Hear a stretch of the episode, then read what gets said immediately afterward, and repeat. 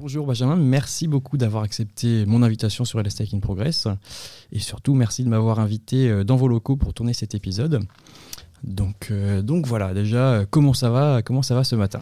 Bah, Ça va très bien, je suis ravi que tu sois présent, découvrir cette magnifique technologie qu'on a développée hein, pour adresser un besoin médical insatisfait.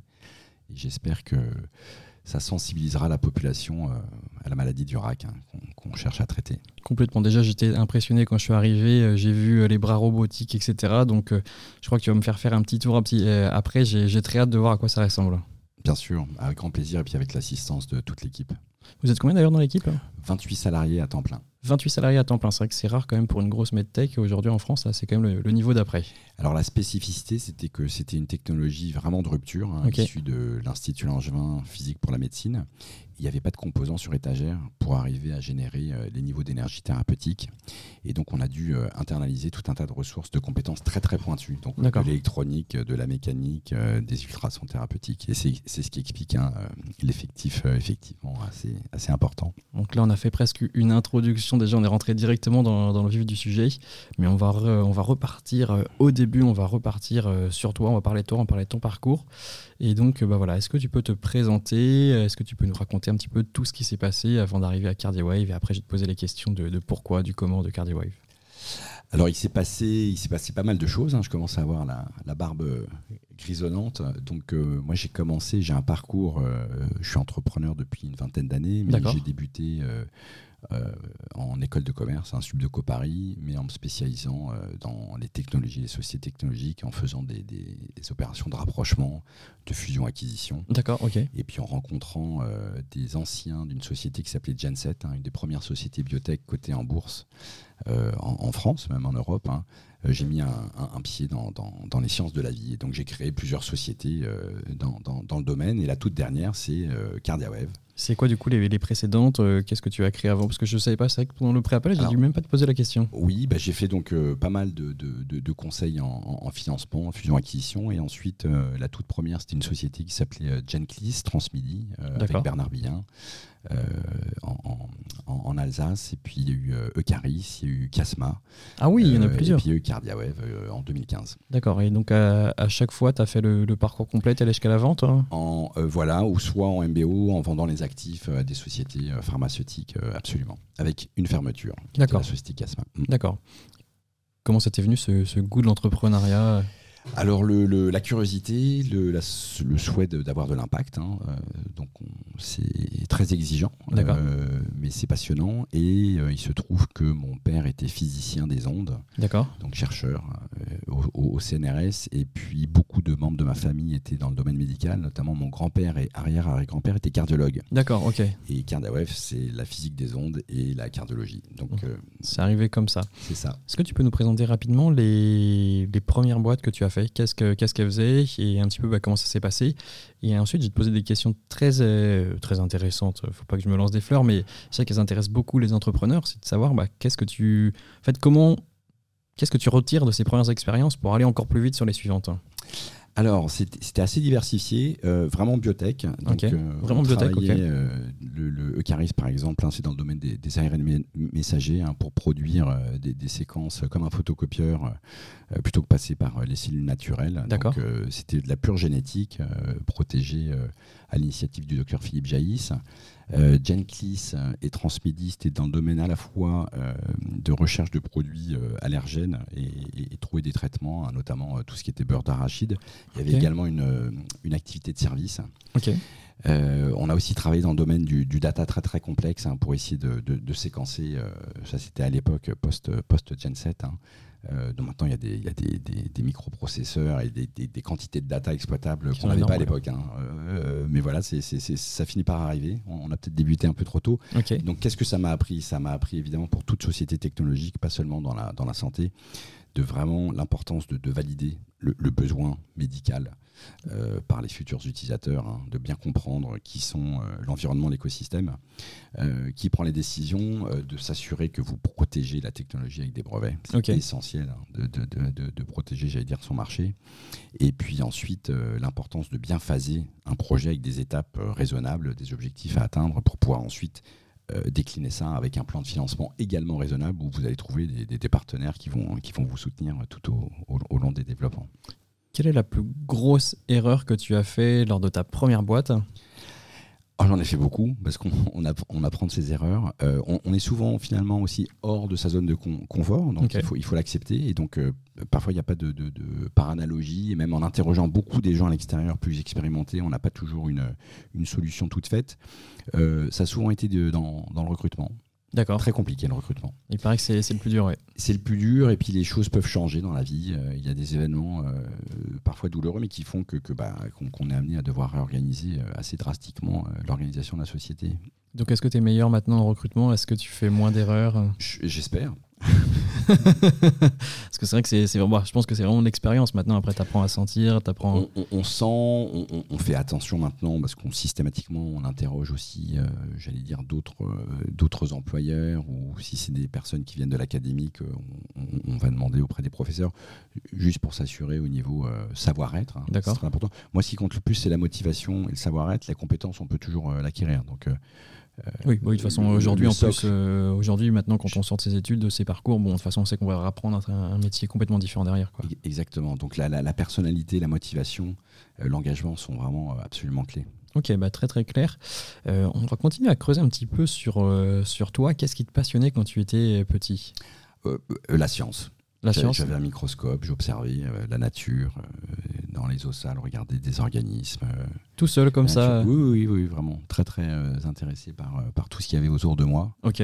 Euh, tout en étant un petit peu introverti et aussi à l'écoute de, de, sans parler de, contemplation, de méditation, hein, mais de, on va dire du fort intérieur. Mm, mm, absolument mais c'est rare justement bah, que je ne sais pas s'il y a des, statistiques qui montrent qu'il y a plus euh, d'introvertis ou d'extravertis qui, entreprennent. Ça se travaille. Hein. Ça se travaille. Mais du coup, est-ce que toi, dans, le milieu de l'entrepreneuriat, tu vois plus d'extravertis ou plus d'introvertis? Je pense qu'il y a les deux. Ça peut donner une certaine euh, force. Euh, d'être introverti, hein, de, mm. de, temps de réfléchir, de ne pas être dans la précipitation. Euh, tout en étant, euh, j'allais dire, très très lucide et, arriver à saisir et, ressentir euh, tous les éléments extérieurs. Ça, c'est absolument essentiel. Hein. Enfin, un entrepreneur, il faut être absolument conscient à chaque instant de ce qui se passe autour de soi. Mais c'est vrai qu'en regardant, on a l'impression des fois que les, plus grands entrepreneurs, c'était des, des, grands introvertis initialement. Là, je sais pas, je vais prendre les exemples flagrants. On va prendre Zuckerberg, on va prendre Musk, on peut prendre Buterin avec l'Ethereum. C'est des grands introvertis. Oui, et probablement des gens originaux qui ont une vision, une passion, une ambition. Euh, et qui se découragent pas, et beaucoup de résilience aussi. Qui c'est ça, très obstiné, ouais, en fait. Euh. Oui, un côté obstiné. On a, parfois, on, a, on, pense avoir raison contre, seul contre tous, en quelque sorte. Euh, ça, c'est un trait commun, mais je pense qu'il y a aussi des gens très extravertis qui, oui, sont bah oui, complètement, complètement bah, comme, comme, comme celui-là qui a craché WeWork et qui, qui est en train de relancer. Bon. c'est un exemple. c'est un exemple, oui, c'est un sacré exemple. Mais justement, en parlant de ces, de ces grands entrepreneurs, est-ce que avant de te lancer dans, cet univers-là, tu avais des rôles modèles Aujourd'hui, c'est vrai que c'est ah, une grosse thématique, on en a euh, partout, on en voit partout. Tu traînes sur Instagram, YouTube, tu vois permanence des. Alors, il y a forcément euh, énormément de, historiquement des gens qui m'ont inspiré. Euh, souvent des, des, femmes ou des hommes de progrès. Ok. Euh, alors tu me prends un peu de cours, mais des, gens comme Marie Curie, euh, Einstein, Newton. Alors plus récemment, euh, nous dans notre domaine, il y a un génial cardiologue français qui s'appelle le, professeur Alain Cribier, qui, à l'origine qui a un parcours absolument extraordinaire. donc ce sont, des gens, sont des gens qui m'inspirent et moi je reste très attaché je ne sais pas si c'est à la mode, hein, mais les lumières en France, hein, le progrès, le, la technologie ou la science au service du progrès, en l'occurrence médical. J'y crois encore beaucoup. Euh, je sais qu'aujourd'hui, il y a des grands débats euh, sur euh, est-ce que les sachants vraiment contribuent au progrès. Moi, je reste convaincu profondément et intimement. Ah, je ne savais pas qu'il y avait un débat là-dessus. D'où ça vient? Bah, il y a des, des, des personnes qui, qui, mettent en, en, cause ou qui doutent de certaines vérités scientifiques. Ah oui, oui, en effet, oui. oui je ne vais pas développer plus. je pense qu'on voit très bien où tu veux en venir. mais du coup, c'est vrai que les, les rôles modèles, ça évolue aussi. Donc c'est intéressant de dire que bah, tu en as aujourd'hui Parce que c'est vrai que c'est une question que, que, j'ai l'habitude de poser. Est-ce que vous aviez un rôle modèle quand vous étiez plus jeune? Mais c'est vrai que ça évolue aussi. On peut s'inspirer aujourd'hui de. ah, complètement, tout au long de son parcours et des expériences, on est. alors ça, c'est la richesse, hein, euh, notamment euh, la chance qu'on peut avoir en tant qu'entrepreneur, c'est une multitude de rencontres à l'extérieur hein, de l'organisation euh, qu'on a, qu'on a créée. Il y a des rencontres extraordinaires hein, avec des gens qu'on respecte énormément pour soit leurs valeurs, leur intégrité ou, tout ce qu'elles ont pu accomplir. Ok, donc là, tu, tu as le temps quand même d'aller rencontrer des entrepreneurs J'essaye de prendre le temps, mais on est, on est assez happé par euh, les opérations courantes, hein, c'est certain. complètement. Une autre question, c'est la question que je pose tout le temps sur le podcast. Je ne sais plus du tout si je te si ça prévenu. Euh, j'essaie de faire le parallèle, tu as parlé de, de, Pierre, de Marie Curie, etc. J'essaie de faire le parallèle entre les entrepreneurs santé et les aventuriers qui, qui se lancent euh, dans un chemin, ils ne savent pas où ça aboutit, mais ça, ça aboutit des fois quelque part, des fois ça aboutit pas. Tout ça pour savoir, est-ce que tu as un aventurier, un explorateur préféré, ou exploratrice ou aventurière? Ah bah les, les, les, Magellan, euh, Christophe Colomb, c'est ces personnes-là qui partaient vraiment avec une prise de risque maximale. Oui, c'est des gens aussi qui, qui, sont très inspirants, c'est certain. Oui, complètement. C'est vrai que, ok, c'est vrai. En plus, il y a des analogies que, que j'ai déjà fait sur le podcast. C'est des gens qui allaient lever des fonds oui, avant de partir pour, financer leur campagne, pour financer leur campagne, qui partait sur un nouveau monde euh, à la découverte de, de, de, de quelque chose d'inconnu. Hein. Donc euh, ça nécessite un certain courage. Euh, oui, c'est génial, c'est très très inspirant. Encore deux questions sur sur toi.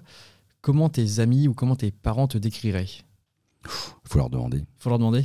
Oui, mais quelqu'un qui toujours embarrassant hein, de, parler de soi. Euh, quelqu'un à l'écoute. Et, qui, est certainement, je pense, bienveillant. Je fais très attention aux autres, très important pour moi. Ah bah, c'est important de, le savoir, donc euh, c'est pas, pas forcément gênant. Du coup, c'est bien d'être conscient de, ce qu'on est, donc ça c'est top. Et euh, donc du coup, on a dit que tu étais vraiment un, entrepreneur, un sérieux entrepreneur même. Est-ce que la première fois que tu as entrepris, tu as, as eu peur? Non, alors pour l'anecdote, hein, quand j'étais en école de commerce avec euh, mon frère et un ami saisonnier, c'était ma, j'allais dire première création d'entreprise. On a, on a racheté un magasin de ski à Méribel, D'accord. Les murs, mais sur denier personnel. Hein, j'ai emprunté. Euh, et, dans ce cadre-là, bah, j'avais été amené à prendre des premières responsabilités euh, et, je devais gérer le personnel. Ah oui, complètement. J'étais jeune, hein, j'avais 19-20 ans. et des premières décisions difficiles à prendre. parfois, il a, il a fallu recadrer ou, ou se séparer de personnes qui étaient avec un comportement que nous on jugeait à l'époque euh, pas, pas, acceptable. Donc euh, c'est des, des, situations difficiles euh, lorsque c'est une première fois. Ok, donc passionné de ski aussi, passionné de sport Oui, je l'étais, mais le, mon genou est en vrac ah, maintenant, donc je ne peux plus. c'est dommage. En plus, Meribel, c'est vraiment sympa. Donc, je confirme. Mais comment vous, étiez comment vous avez atterri là-bas? Là, ça, ça m'intéresse, je creuse encore. Bah, bah, ben, on avait une passion, on y allait régulièrement, et mon frère a, aîné a été saisonnier à un moment, et on s'est dit, tiens, on va faire quelques saisons là-bas avec un, notre propre boutique de, ski. Donc euh, c'est né euh, vraiment spontanément et d'une rencontre avec quelqu'un qui habitait euh, sur place depuis des années. Le grand écart, il est, il est, assez frappant. Donc mais bon, du coup, c'est vrai que c'est un parcours. On remarque souvent que chez les entrepreneurs, ils se lancent, ils se posent pas de questions et puis ils font des choses et puis petit à petit ça avance, ça avance. Je le vois avec mon associé, lui qui a commencé à 14 ans à vendre des logiciels. Bon, oui, c'est un bon exemple. Il y en a comme ça qui se lancent hyper tôt. On arrive maintenant sur, euh, sur CardiaWave. Est-ce que tu peux nous présenter euh, l'entreprise, nous pitcher l'entreprise et ensuite je vais te poser, je pense, beaucoup de questions dessus alors CardiaWave, oui, on, société medtech française, 100% française, euh, j'espère que ça restera comme ça longtemps, et qui a été créée sur la base d'une technologie qui a été développée donc par deux laboratoires académiques, hein, euh, Physique pour la médecine et euh, Institut Langevin. Je vais, citer les physiciens géniaux, donc il y avait, enfin il y a Mathieu Pernaud, Michael Tanter, Mathias Fink. D'accord. Et ils travaillent depuis des années sur les ultrasons historiquement dans le domaine de l'imagerie pour du diagnostic, et puis il y a un certain nombre d'applications qui se sont créées pour la thérapie. Et euh, ils ont collaboré avec un cardiologue, le professeur Emmanuel Messas, qui, qui officie à l'hôpital européen Georges Pompidou. D'accord. Et ils ont eu des projets de, de, traiter certaines maladies cardiovasculaires euh, avec des ultrasons de manière non invasive. Et tout ça euh, guidé, supervisé, monitoré avec de l'imagerie euh, ultrasonore, hein, échographique. Donc ça, c'était le, le, projet initial. Et il y avait un premier brevet sur lequel il souhaitait créer une, une, entreprise. Et moi, je quittais ma, société à ce moment-là, qui, qui s'appelle le Caris. Et j'ai rencontré les physiciens et, Emmanuel, on s'est très bien entendu, et, c'est comme ça qu'est née la, société. Alors qu'est-ce qu'on fait, nous? On traite une euh, maladie du cœur qui s'appelle le rétrécissement aortique calcifié, qui est une maladie dégénérative qui touche les, personnes, euh, pas, les jeunes, hein, à partir de, 60-65 ans. On développe la maladie. Quelques chiffres assez marquants 1,3 hein. million de personnes en Europe qui sont atteintes de cette maladie à un stade assez sévère. Et qu'est-ce qui se passe? Bah, Le sang se réoxygène. Hein. Euh, le cœur, il y a une valve qui s'ouvre et qui se ferme. Il y a la force contractile du cœur donc qui permet au sang oxygéné de repartir dans l'aorte, d'aller au cerveau, euh, d'aller tous les, organes nobles, les membres inférieurs et supérieurs. Et cette valve, avec le temps, les tissus se rigidifient. Il y a des petites calcifications qui se créent et elles s'ouvrent pas assez, insuffisamment, et donc le, sang oxygéné n'arrive plus à, circuler. Et donc on, finit par mourir d'insuffisance cardiaque à une mort subite. Donc quand vous êtes au stade sévère, vous êtes condamné. Et donc il y a une euh, réponse médicale qui consiste à remplacer la valve malade avec une valve artificielle, soit dans le cadre d'une chirurgie à cœur ouvert. Ça marche très bien, mais c'est quand même euh, c'est une complication, c'est très, lourd. Et puis il y a cette euh, nouvelle approche qu'on appelle le TAVI, qui consiste à implanter une valve artificielle dans la valve malade en passant par voie percutanée, en passant par l'artère fémorale. C'est génial, inventé par le professeur Alain Cribier. D'accord. donc ça marche très bien, c'est super, mais malheureusement, tous les patients qui sont atteints de la maladie ne peuvent pas bénéficier du remplacement euh, valvulaire. Et donc aujourd'hui, on traite que les patients qui sont très malades où on sait qu'ils ont une espérance de vie courte. En gros, il y a un patient sur deux qui décède euh, un an après le diagnostic, si vous faites rien, 80% au bout de deux ans. Donc il y a vraiment une urgence, hein, c'est pas de l'inconfort. Donc c'est des essoufflements au cœur, des palpitations. Et donc nous, on a constaté qu'il y avait euh, des pays qui ne pouvaient pas proposer la solution, et même au sein des, des, pays très développés occidentaux en Amérique du Nord beaucoup de patients restent euh, sans solution thérapeutique, même diagnostiqués. Donc on veut traiter ces patients-là avec une approche qui consiste non plus à euh, remplacer la valve, mais à la réparer. tout ce qu'on cherche à faire, c'est avoir une meilleure ouverture. Et pour ce faire, on va ramollir euh, les tissus cardiaques, on va restaurer leur pliabilité. Et on arrive à faire ça en délivrant de l'énergie depuis l'extérieur du corps, des ultrasons thérapeutiques, qui ont un effet mécanique de ramollissement des, des tissus. Donc ça présente énormément, pour le patient, c'est complètement non invasif. On n'injecte rien, il n'y a pas besoin d'incision, de, hein, c'est aucune intervention chirurgicale. Et au niveau du parcours de soins ou pour l'établissement hospitalier, hein, euh, c'est ce qu'on appelle de, l'ambulatoire. Hein. Il n'y a pas besoin de rester ensuite dans une unité de soins intensifs ou, monitoring. Donc euh, on, garde les lits et la capacité de, de soins euh, complètement intacts. C'est définitif ou euh, il faut refaire quelques séances Alors c'est une très bonne question. Un, c'est trop tôt pour répondre puisqu'on a débuté nos essais cliniques en vue de l'obtention du marquage CE hein, pour être autorisé à commercialiser sur le marché européen. Donc aujourd'hui, on a traité 48 patients en tout. D'accord. On les suit jusqu'à 24 mois.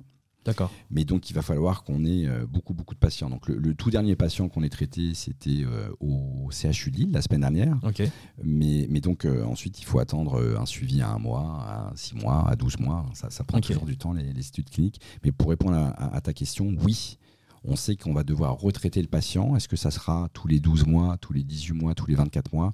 C'est trop tôt pour le, dire. Mais il y aura nécessairement un retraitement pour pouvoir maintenir euh, un bénéfice, améliorer la qualité de vie du patient euh, et son insuffisance cardiaque. Et ces premiers essais cliniques, vous les avez faits uniquement sur des patients, du coup, on va dire euh, légers, modérés Ou est-ce que vous ne pouviez pas aller directement sur les patients lourds et du coup, c'était plus facile de le prouver hein, Parce que du coup, s'ils meurent au bout d'un an, bah, s'ils sont là au bout d'un an, techniquement, ça marche mieux. Quoi. Ouais, c'est une très bonne question et on s'est posé la question évidemment en amont hein, lorsqu'on faisait bah les, démarches réglementaires. Donc, comme tu le sais, tu es obligé de quels que soient les pays européens, tu as une autorité compétente. En France, c'est l'ANSM, les comités éthiques, et donc on soumet un dossier.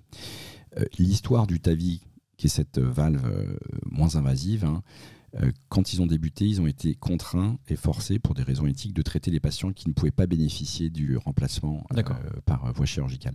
Et nous, c'est exactement la même situation. Donc on nous a dit, c'est nouveau, c'est une technologie, l'énergie qu'on développe, hein, je n'ai pas incité dessus. Il existe aujourd'hui des dispositifs qui utilisent des ultrasons thérapeutiques. mais le type d'énergie qu'on utilise, il n'y a aucun dispositif sur le marché. Donc on n'a pas de, comparateur. Euh, il n'y a pas d'antériorité, il n'y a pas de littérature. D'accord. Et donc, euh, c'était uniquement sur la base de, des résultats que nous, on avait pu produire euh, dans le cadre du développement, ce qu'on appelle le stade préclinique, avant la clinique. Euh, on a eu les autorisations. Et donc, ils nous ont dit c'est tout nouveau, on ne connaît pas très bien, et donc vous allez traiter exclusivement pour débuter les patients qui sont au stade vraiment sévère, symptomatique, à risque de, de, de, mort.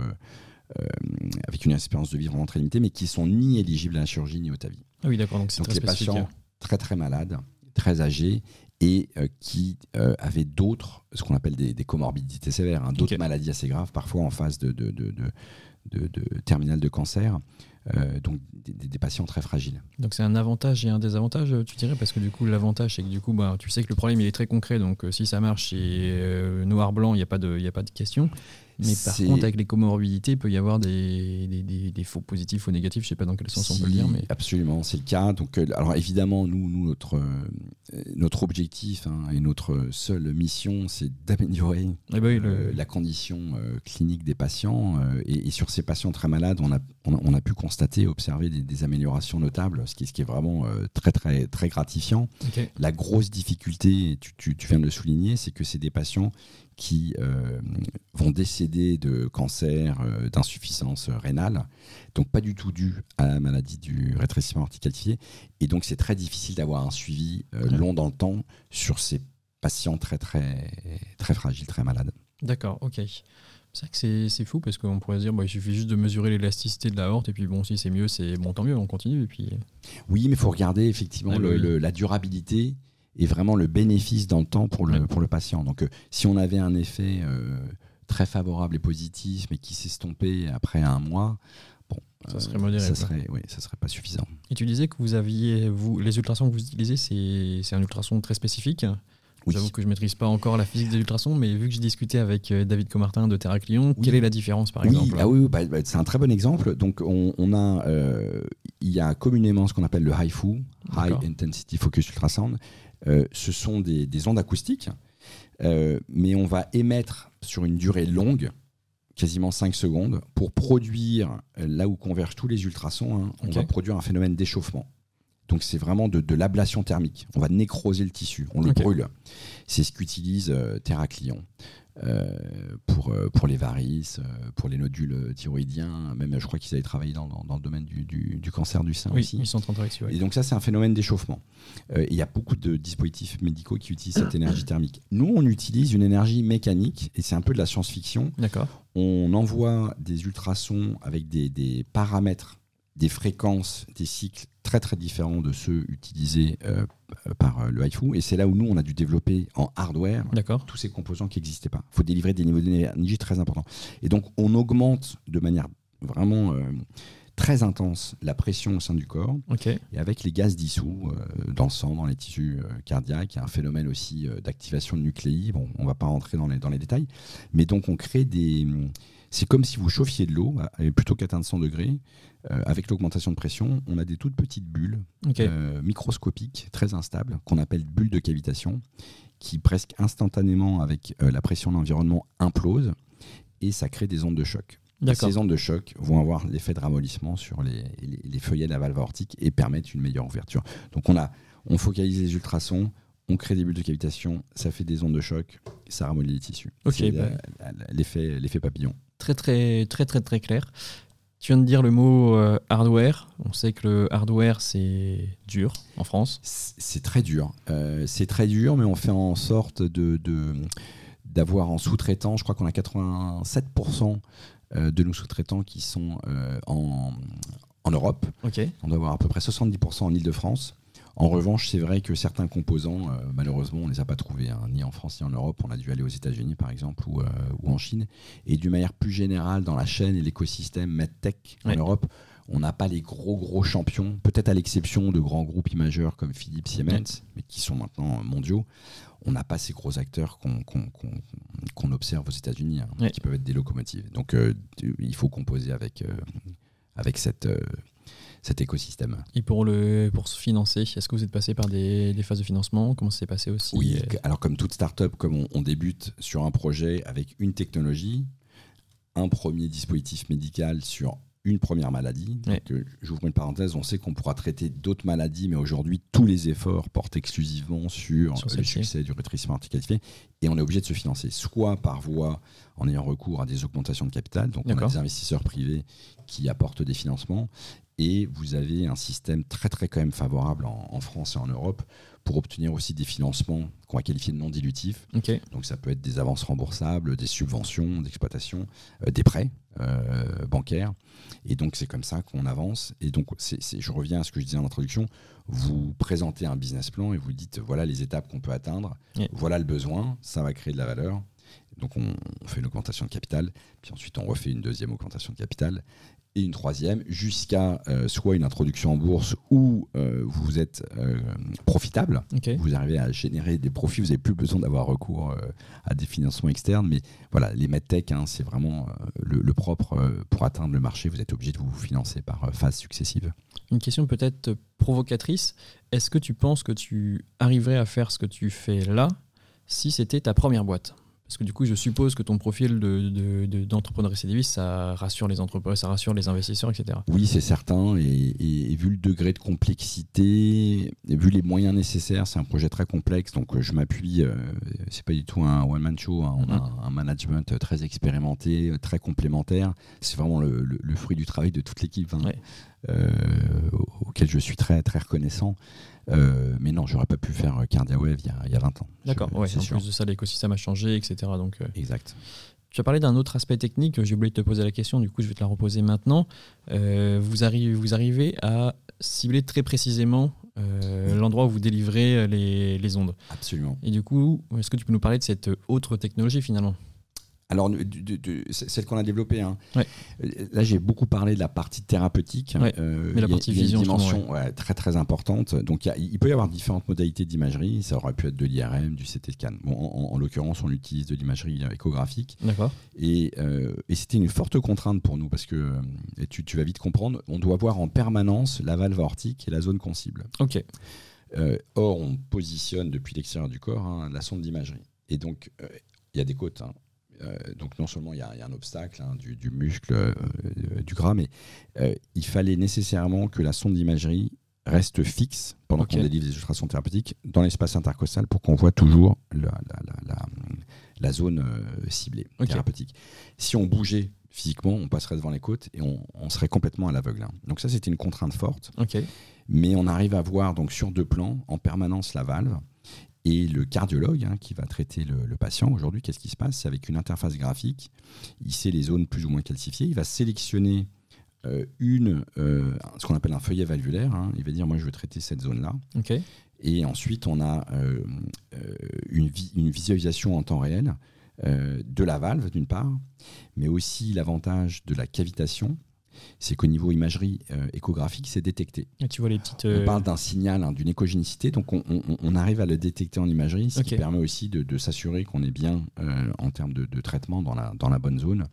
Et tous les tests qu'on fait, nous, en, laboratoire, hein, en termes de, précision, on, est quasiment de, l'ordre du, millimètre. Hein, donc on est vraiment très, très, très, très précis. Est-ce que cette technologie pourrait être vendue à part? La technologie juste de vision? Alors oui, elle pourrait l'être. On a par exemple déposé un brevet qui permet de détecter la cavitation avec différents modes euh, actifs, passifs. Donc, euh, et on pourrait même licencier cette technologie euh, à des tiers. en effet, après on est très vigilant. Pour le moment, on, veut garder tout, tout ce savoir-faire industriel et cette propriété intellectuelle pour CardiaWave, mais c'est envisageable. Ok, très bien. Pour revenir sur, euh, sur l'aspect euh, donc euh, investisseur, donc tu as dit est-ce que c'est des investisseurs français, étrangers Vous avez réussi à Alors on a commencé historiquement et là aussi je suis très reconnaissant. On a été financé par des réseaux de business angels français. D'accord. Badge, Paris Business Angel, Angel Santé. donc, donc ça, ça nous a permis vraiment de, de, de, de, franchir les premières étapes. Ensuite, il y a un fonds français, Sofimac, hein, Innovation, qui aussi euh, nous a, nous a accompagnés, euh, qui est le plus gros investisseur institutionnel. Et puis on a cinq gros ce qu'on appelle des family office. Donc souvent, ce sont des, entrepreneurs, des familles d'entrepreneurs hein, qui ont une structure dédiée pour gérer des investissements. Et certains ont un tropisme fort pour, pour la santé. Ok. Et pour le hardware, parce que je sais que c'est un peu compliqué. Souvent, justement, ceux qui financent le hardware, c'est justement des family office, de gens qui sortent de l'industrie et qui connaissent un peu les. Oui, oui, qui connaissent les enjeux. Ils ont besoin de comprendre pas seulement la maladie, mais les, les enjeux industriels, on va dire, et qui ont peut-être un cycle de une vision plus capitaine d'industrie, peut-être moins de contraintes calendaires hein, sur euh, je rentre et je dois sortir à horizon 6, euh, 7 euh, ans. Donc, donc ça, ça peut, ça peut aider. Et c'est vrai que la dimension hardware peut refroidir les ardeurs de certains investisseurs, parce que ce sont des projets industriels Ensuite, il va falloir vraiment euh, les pousser, oui. oui, bah, de passer de la R&D, mm. de créer des petites séries de 5, 10, mais ensuite, quand vous voulez vraiment industrialiser et sortir peut-être 20 euh, machines euh, tous les 15 jours, bon, c'est une autre échelle. Hein, Parce que là, du coup, vous en êtes où Là, vous êtes en, en quelle, quelle phase clinique? Donc nous, on a débuté, on a fait deux premiers essais cliniques en France, en Pays-Bas et puis en Serbie. En phase 1, phase 2, vous êtes du coup on, on, pourrait qualifier de phase 2. Et donc là, on fait l'étude à visée marque HCE qui a débuté cet été. D'accord. Euh, dans 10 centres, en France, aux Pays-Bas et en Allemagne. C'est très important sur une technologie aussi innovante que la nôtre d'avoir différents utilisateurs. Parce qu'il y a vraiment une dépendance à l'opérateur. Hein. Donc Donc c'est important de montrer en termes d'absence de, de risque et de performance que quel que soit le centre et avec différents utilisateurs, ça fonctionne de la même manière. Donc, euh, donc ça, c'est très important. Et on espère traiter le dernier patient dans le cadre de cette étude euh, en premier trimestre 2023. D'accord. Et on déposera ensuite donc la demande euh, auprès de l'organisme notifié qui est habilité à, délivrer un marquage chez eux, qui est notre précieux sésame hein, pour, pour la commercialisation, à, à, cet horizon-là. Et donc on pense début 2024 pouvoir commencer à équiper les hôpitaux avec euh, notre, euh, notre dispositif médical. C'est vrai qu'on n'a on pas parlé de ça, la, variabilité euh, interopérateur. C'est une grosse question. Je sais que j'avais discuté avec Sophie Cahen de Ganymede. Oui. Du coup, bah, ils essaient d'automatiser pour, bah, pour, pour, créer un standard, mais ça ne doit pas être facile. Mais même en créant un standard, les usages seront toujours différents. Les habitudes au niveau de l'environnement même où, où réaliser l'intervention, le, le, le, personnel soignant qui, qui assiste donc, euh, donc il faut s'adapter à ces différents cas de figure. Et alors, dans le design de la, du dispositif médical, hein, c'est des, des, contraintes à prendre euh, en considération très très tôt dans le développement. Complètement. Et donc là, c'est quoi les prochaines euh, étapes, peut-être de financement, de développement? Comment, comment tu vois la suite Alors là, on est en pleine phase de levée de fonds. D'accord.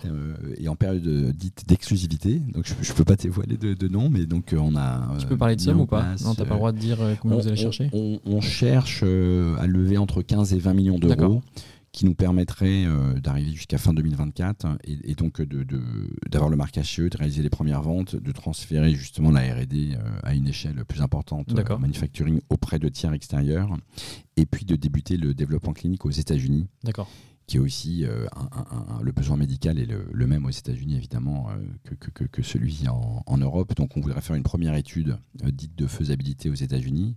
On voudrait aussi obtenir un label qui, est vraiment important et qui permet d'aller plus vite pour accéder au marché, hein, qui s'appelle le Breakthrough Device Designation.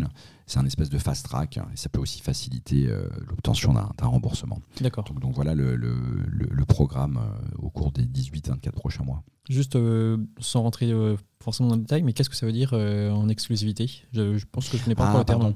Alors souvent vous approchez plusieurs investisseurs. D'accord.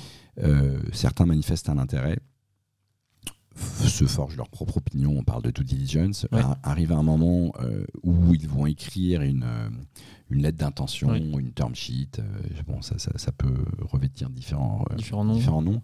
Euh, mais donc, ils s'engagent et ils demandent, comme ils vont engager des, frais assez importants, puisqu'ensuite, ils vont demander à des cabinets d'avocats extérieurs, des cabinets de mm. propriété intellectuelle de réaliser des diligences. Hein. et ça peut coûter 50 000, 100 000, 150 000 euros. Donc, avant d'engager ces frais, ils demandent, entendu, nous, on est intéressé, on souhaite investir telle somme dans, quel, dans telles conditions. D'accord.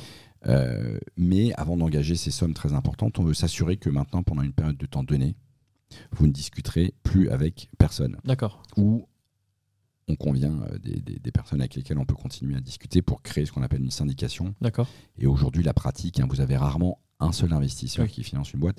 Vous avez trois à quatre acteurs, parfois cinq.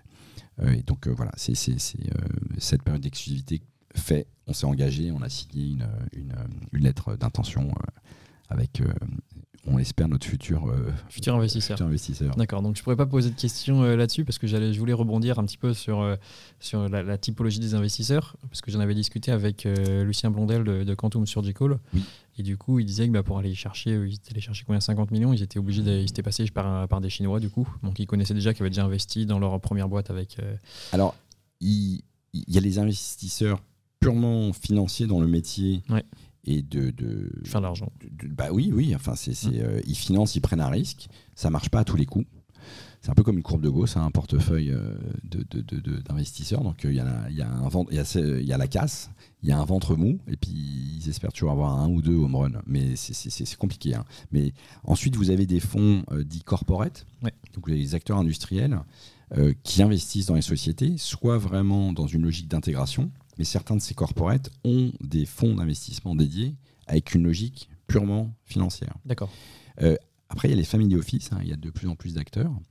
Mais donc historiquement, il y avait des acteurs spécialisés santé. C'est particulier la santé, que ce soit la biotech ou la medtech, c'est vraiment très très compliqué. Donc il n'y a pas tant d'acteurs que ça. Et après même, quand on regarde euh, le, panel, hein, le scope, il y a beaucoup plus d'acteurs qui financent des drugs ou des biotech que de la medtech. C'était la question, là, elle vient de popper dans ma tête. Vu que tu as fait les deux, quel est le plus dur pour toi entre la biotech et la medtech? Bah, euh, Honnêtement, euh, medtech ou biotech ou autre, toute levée de fonds est compliquée. vraiment, là, faut être très humble. Je pense que c'est jamais facile. Parce qu'on dit souvent que c'est un peu plus long dans la biotech, euh, c'est 10-15 ans, et on parle de 10-15 ans. Dans la, dans la medtech, on parle de 7-10 ans. Ça dépend parce qu'une fois que vous avez le remboursement, parfois, enfin une fois que vous avez l'autorisation de mise sur le marché, euh, sur la medtech, sur des technologies nouvelles, il faut négocier le remboursement dans chaque pays. Et au niveau du médicament, l'approche peut être différente hein, avec l'agence. Euh, euh, donc donc c'est pas c'est pas c'est pas si simple. c'est pas si simple. Et qu'est-ce que tu penses de, l'écosystème medtech en France hein? Il commence à bien se structurer. Il y a des messages clairs. Alors, bon, il y a le SNITEM, MedTech in France. Mm. Euh, donc il n'y a pas une seule voie, et tant mieux d'ailleurs. Je pense que ça, ça crée une, richesse, une diversité. Euh, il y a, y a, c'est une filière qui pèse pas autant que la pharma, hein, mais qui a un potentiel énorme en termes de création de valeur, d'emploi, enfin de, de, de, profits. Et, et, je pense que maintenant les pouvoirs publics euh, en, ont conscience, mais on n'a pas, il manque un gros leader, hein, un champion européen. Je pense que ça c'est une des faiblesses.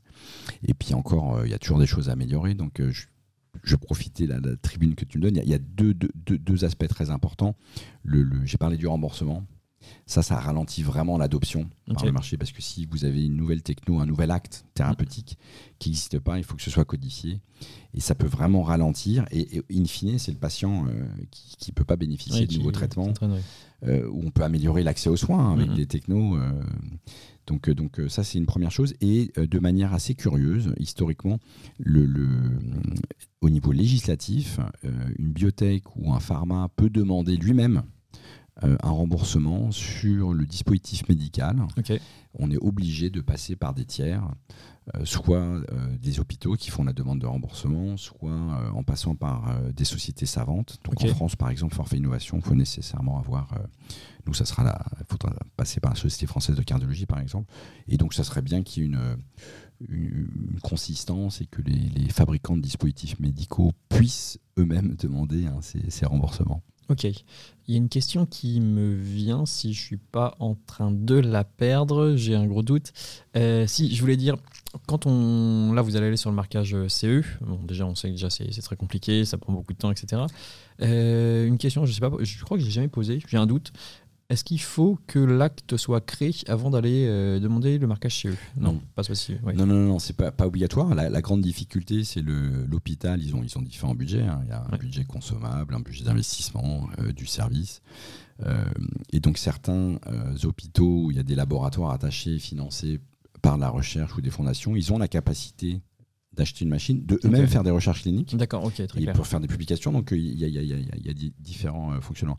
En revanche, tant que vous n'êtes pas remboursé, euh, c'est le patient qui paye de sa poche. Ou, euh, Donc c'est vraiment clé pour qu'il y ait une adoption euh, forte que l'acte, in fine, soit, soit remboursé. Ok, très très clair, très très clair. Une, on a parlé tout à l'heure, tu viens de parler de, de Medtech in France, du SNITEM. je sais que j'avais discuté ça. Bon, France Biotech, hein, France pardon, aussi, oui, bien qui, sûr. qui, parle de tout ça.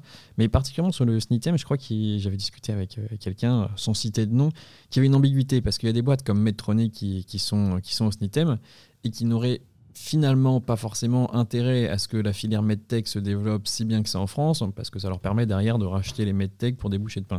Est-ce que tu as un avis sur la question sans rentrer dans, la polémique hein euh, oh, Je ne sais pas si c'est polémique. C'est important d'avoir euh, un, corps euh, qui représente les intérêts et, vraiment Et de sensibiliser les pouvoirs publics, d'essayer d'aménager la législation hein, dans certains cas. Là, il y a la nouvelle réglementation européenne, euh, on ne va pas en parler aujourd'hui, mais c'est important que ça remonte par le biais de, de, de SNITEM et qu'il y ait des acteurs de poids, je pense que c'est utile. Je ne pense pas qu'ils viennent là en, comme une vigie ou en veille. Ils font déjà du scouting et du sourcing euh, sans adhérer à ces, à ces syndicats. Euh, et, au contraire, je pense que plus il y aura d'acteurs, mieux c'est. La difficulté, le SNITEM a fait des gros progrès, c'est que souvent ces, ces, corps représentatifs, forcément, c'est des gros industriels qu'on les ressources. Parce que nous, on a la tête dans le guidon. Hein. On n'a pas vraiment le temps d'essayer d'aménager l'environnement. On a déjà tellement à faire euh, au quotidien avec, euh, avec les opérations courantes. Donc, euh, ça va plutôt dans le bon sens, mais il y a énormément de choses à, améliorer, hein, c'est certain. Et juste pour finir sur ces grands groupes, hein, du site Medtronic, mais ils se développent toujours par croissance externe et par acquisition de nouvelles techno, nouvelles boîtes. Hein. donc, euh, et ça continuera comme ça euh, encore de nombreuses années. Tu la vois venir, la question qui arrive ou pas? Non. Euh, qu'est-ce qui se passe si Medtronic arrive et dit je veux racheter CardiaWave Alors, c'est pas encore arrivé, d'une part. il faut toujours être à l'écoute. En revanche, quand j'ai créé la société, et c'est une des raisons aussi où on a un, gros effectif R&D. C'est moi ma conviction, c'est qu'on peut traiter beaucoup beaucoup d'autres maladies avec euh, notre approche thérapeutique. Donc c'est pas seulement le rétrécissement aortique calcifié. Et donc un peu sur le modèle de la biotech, j'aimerais bien pouvoir, alors peut-être un moment, on va faire ce qu'on appelle du licensing out. Hein. On peut dire bah ok, je vous donne les droits de traiter cette maladie, mais j'aimerais continuer à, développer la technologie sur d'autres euh, maladies. Euh, donc ça, c'est ma première réponse. Euh, et, pousser le plus loin possible hein, la, technologie. Et, deux, il y a aujourd'hui les conditions de marché ne le permettent pas, mais il y a d'autres voies de financement. Donc je ne dis pas qu'on va arriver à la profitabilité à l'autofinancement, mais pourquoi pas une introduction en bourse euh, D'accord, 3 ans ou 4 ans. Là, les deux années qui viennent, je pense que c'est complètement fermé euh, pour tout le monde. Hein. Euh, mais, ah bon, ok, j'ai pas le recul, pourquoi c'est... Bah, les conditions se durcissent. Hein, et c'est très financier, très mécanique, mais tout le monde est un peu attentiste aujourd'hui. les gens redoutent un peu une, une récession. D'accord. Et on sentira en effet décalé. Euh, enfin, tu verras, à mon avis, dans un an ou deux ans, même le, ce qu'on appelle le private equity, donc le financement de sociétés non cotées, va beaucoup souffrir. Bah déjà, on parle déjà qui, qui souffre actuellement. Déjà, euh, je discutais avec qui Avec, euh, c'est le cas. Avec Bernard Kirsch, le président d'Angel Santé, qui me disait qu'il y allait probablement avoir qu'un tiers, des, un tiers des sommes qui ont été émises en 2022 sur 2023 ouais. qui allaient être investies. Il y a des rumeurs selon lesquelles, tu, tu, sais, quand un fonds d'investissement se crée, euh, il peut être doté d'une enveloppe de 100 millions, 150 millions à investir sur euh, quelques années. Et donc, ils font des appels de fonds. Tous les ans, ils vont dire euh, remettez-moi 40 ou 50 millions pour que je puisse réinvestir dans les nouveaux projets. Et là, pour faire court, les, gros financiers, les fonds de pension, les institutionnels ont des logiques d'allocation d'actifs. Ils sont dans l'immobilier, ils sont dans le côté. Et comme les valorisations liquides côté ont complètement dégringolé, le pourcentage, la contribution du long côté a augmenté en pourcentage et dépasse leur ratio euh, potentiel.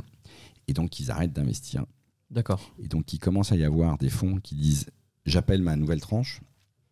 Et les financeurs de fonds, qu'on appelle les LPs, disent attention, je vais faire défaut. Donc, euh, je, pense qu'on va au-devant de deux, trois années euh, un peu difficiles. L'argent va être plus rare plus cher et il y a des sociétés qui malheureusement vont, vont disparaître. Oui, et, puis c'est pareil aussi, ils iront sur des, sur des entreprises qui sont dans des phases plus avancées, quoi, risquées, voilà, forcément. Exactement. Les plus gros tickets peut-être, mais sur des, des, phases plus avancées. quoi. C'est le cas et il y a par ailleurs cette difficulté sur les sociétés existantes. Il y a des boîtes sur des boîtes déjà très matures où ils espéraient faire une sortie industrielle, une entrée en bourse, c'est fermé et donc ils savent qu'ils vont devoir financer pendant encore deux ou trois ans ces sociétés qui sont déjà assez grosses, avec une grosse masse salariale, et donc l'argent qu'ils ont disponible va être alloué au portefeuille existant. D'accord, ok. Au détriment de, nouveaux deals. Très clair. maintenant, on peut passer, je pense, sur une petite partie euh, plutôt euh, plus légère sur euh, toi, ta, façon de, travailler, ta façon de vivre aussi. Qu'est-ce que tu fais pour te détendre, pour oublier le travail, pour, pour sortir la tête du guide?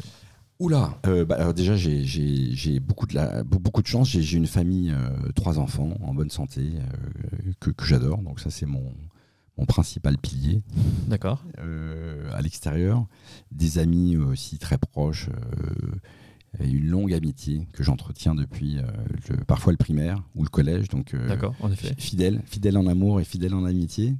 le sport, j'ai toujours aimé les, sports de contact. J'ai beaucoup fait d'arts martiaux, donc je continue à faire de la boxe taille. D'accord, boxe taille, même avec le genou, euh, ça va, c'est pas trop oui, problème Oui, oui, ça va parce que la jambe est droite, euh, contrairement au karaté. mais, mais c'est une bonne question, et donc euh, oui, il n'y a pas de problème. Donc je fais ça deux fois le matin, le mercredi, 6h du matin. Ça pique un peu, il hein. faut se lever avant, et puis le, dimanche matin très tôt.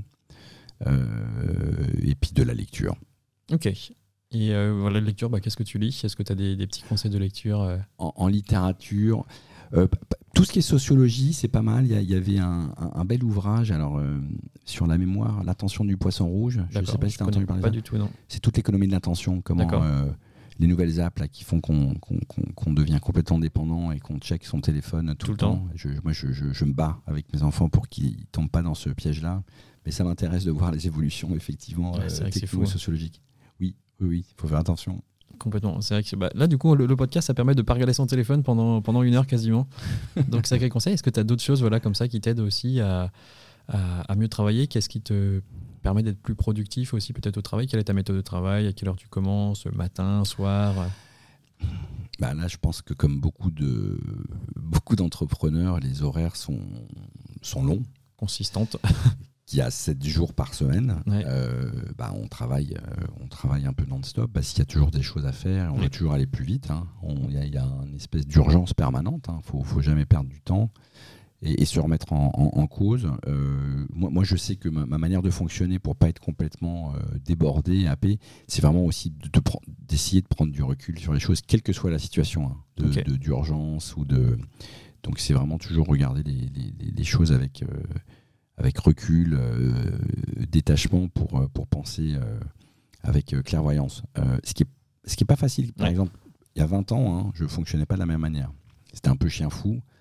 donc là, il faut, faut, être un peu plus, un peu plus posé et bien, bien mesurer les impacts de, de ces décisions. Est-ce que tu arrives à appliquer un, un, Pareto sur tes, sur tes décisions ou sur les tâches à faire? De choisir d'abord en priorité les 20% des tâches qui vont apporter 80% de la valeur Alors, il faut toujours prioriser.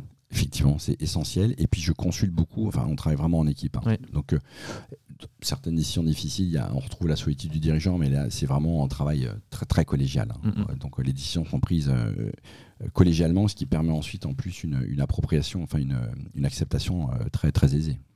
Tu dis que tu lis de, de, la sociologie. Euh, bon, je sais qu'à titre perso, même d'autres entrepreneurs, des fois, ils veulent sortir complètement de, de, tous les livres de concept et plutôt aller vers de, l'histoire. Euh, toi, c'est parce que du coup, ça te passionne? Si, j'adore l'histoire. Bah, moi, je, moi, je suis très curieux. Hein, euh, et, d'ailleurs, la, la, connaissance, hmm. la, passion d'apprendre, j'aimerais bien être donner des cours si, si, si j'en ai le temps dans quelques années et transmettre. Non, parce que c'est de partager soit une passion ou ton profil, bah, bah, voilà, 3 novembre, qu'est-ce que tu fais? Le 3 novembre. Euh, le 3 novembre, je reçois euh, un des colis d'investors. Euh, ah zut Désolé. Parce qu'on organise un afterwork avec le groupe de travail jeune France Biotech qu'on a créé en début d'année. Et c'est à quel... moment ça peut m'intéresser. Ça sera en soirée, normalement, ça sera un 18, 30, 21h ou quelque chose comme ça. Ça peut être envisageable. Parce que justement, l'enjeu, l'enjeu c'est de pouvoir donner des, conseils et motiver les jeunes à aller vers les filières de, de l'innovation santé, donc e-santé, medtech, biotech avec l'idée que voilà, il y a 100 000 postes à pourvoir d'ici 2030 et il faut qu'on se bouge les fesses. Absolument. Euh, ah ouais, non, ça c'est critique aussi. Et sur en formation mm. et, de flécher, de, se faire connaître. Alors euh, moi je serais ravi. Et puis il y a d'autres membres de l'équipe. Nous on recevait euh, des lycéens, des collégiens pour les sensibiliser. On allait dans des zones difficiles pour dire oser. Oser et vous avez le droit de vous planter, c'est pas grave. Hein. Eh ben on se relève, on continue. Oui, alors culturellement en France, peut-être que on, a fait des progrès, mais ça va pas de soi. Les, gens ont peur de, de l'échec. Oui. Alors que alors ça devient maintenant trivial. Hein. les gens disent oui, on a déjà entendu ça. Mais la réalité, c'est. moi, je suis franco-américain. Hein, ok. Ah, on n'a pas précisé ça. Culturellement, aux États-Unis, c'est bien de se planter. C'est bien d'avoir des échecs parce qu'on on apprend beaucoup de ces erreurs. C'est vrai que moi, on me le répète tout le temps. je ne l'ai pas vu de l'intérieur. Et ouais, c'est vrai que c'est des notions, on le dit tout le temps. Des fois, des fois des fois, je me pose la question si le fait qu'on le dise, c'est pas une prophétie autoréalisatrice. Bah, J'espère, si c'est le cas, tant mieux. Mais souvent, on est timide à hein, la prise de parole. Justement, l'inverse, vu qu'on dit que les Français ne sont pas machin entrepreneurs, ne prennent pas de risques, et du coup, bah, on s'identifie à cette image du. Ah, euh, en même temps, alors, on, il y a le génie français, il y a plein de belles technologies. Euh, mais il y a, une, on, peut progresser euh, sur, cette prise de risque. Oui, oui, et toi, du coup, bah, toi, tu es directement né avec cet ADN de prise de risque. Est-ce que tu. Ça, c'est une bonne question, un petit, un bon conseil, vu qu'on est dans, cette partie un petit peu euh, conseil. Est-ce que tu transmets euh, la prise de risque à tes équipes, tu leur dis prenez des risques, ou est-ce que justement maintenant que bah, tu as une boîte, tu es structurée, vous êtes 28, est-ce que tu es plutôt dans une on maîtrise les risques, on, y va tranquille? Alors, euh, ça dépend du niveau de risque. D'accord. Mais je laisse beaucoup d'autonomie. Je les incite à, à, se réaliser et ça fait moins de travail pour les managers, hein. euh, moi le premier. Euh, et je pense qu'il faut accepter de. Encore, je dis l'exemple de sortir de sa zone de confort. Hein. Euh, on, on fait pas d'omelette sans casser des œufs. et c'est vrai. Donc on, a le droit de, de, de, se rater.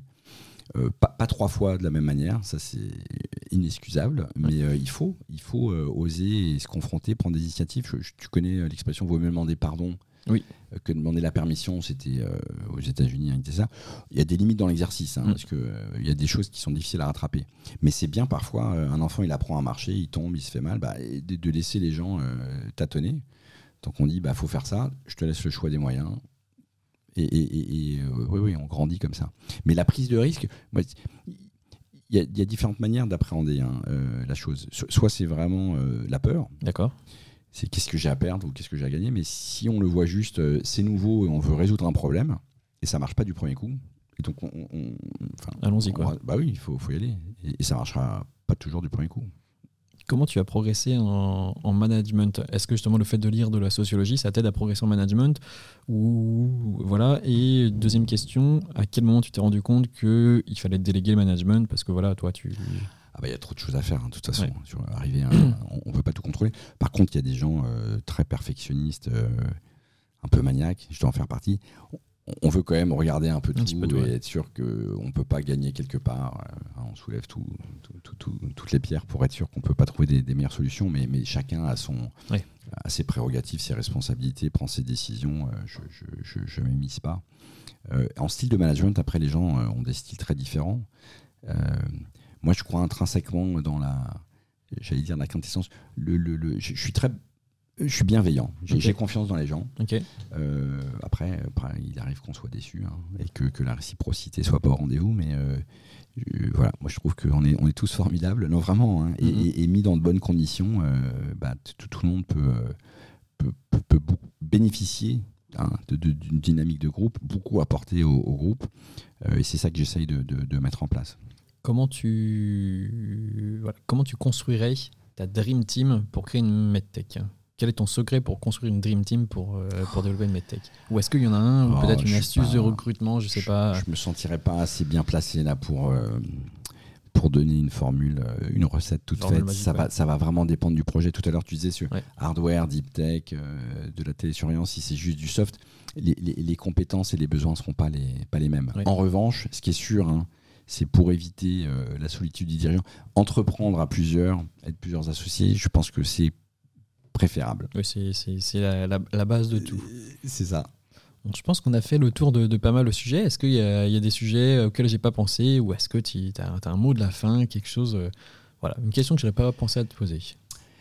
oh bah, certainement beaucoup, mais moi, moi, moi j'ai une question pour toi. Hein. c'est le, le, là, tu recueilles les témoignages de, d'entrepreneurs, de législateurs, de quel est toi ton sentiment sur, euh, j'allais dire, le, potentiel ou les obstacles aujourd'hui euh, pour sciences de la vie, hein, ou plus particulièrement en MedTech, que, que tu as observé au mmh. travers de tes échanges?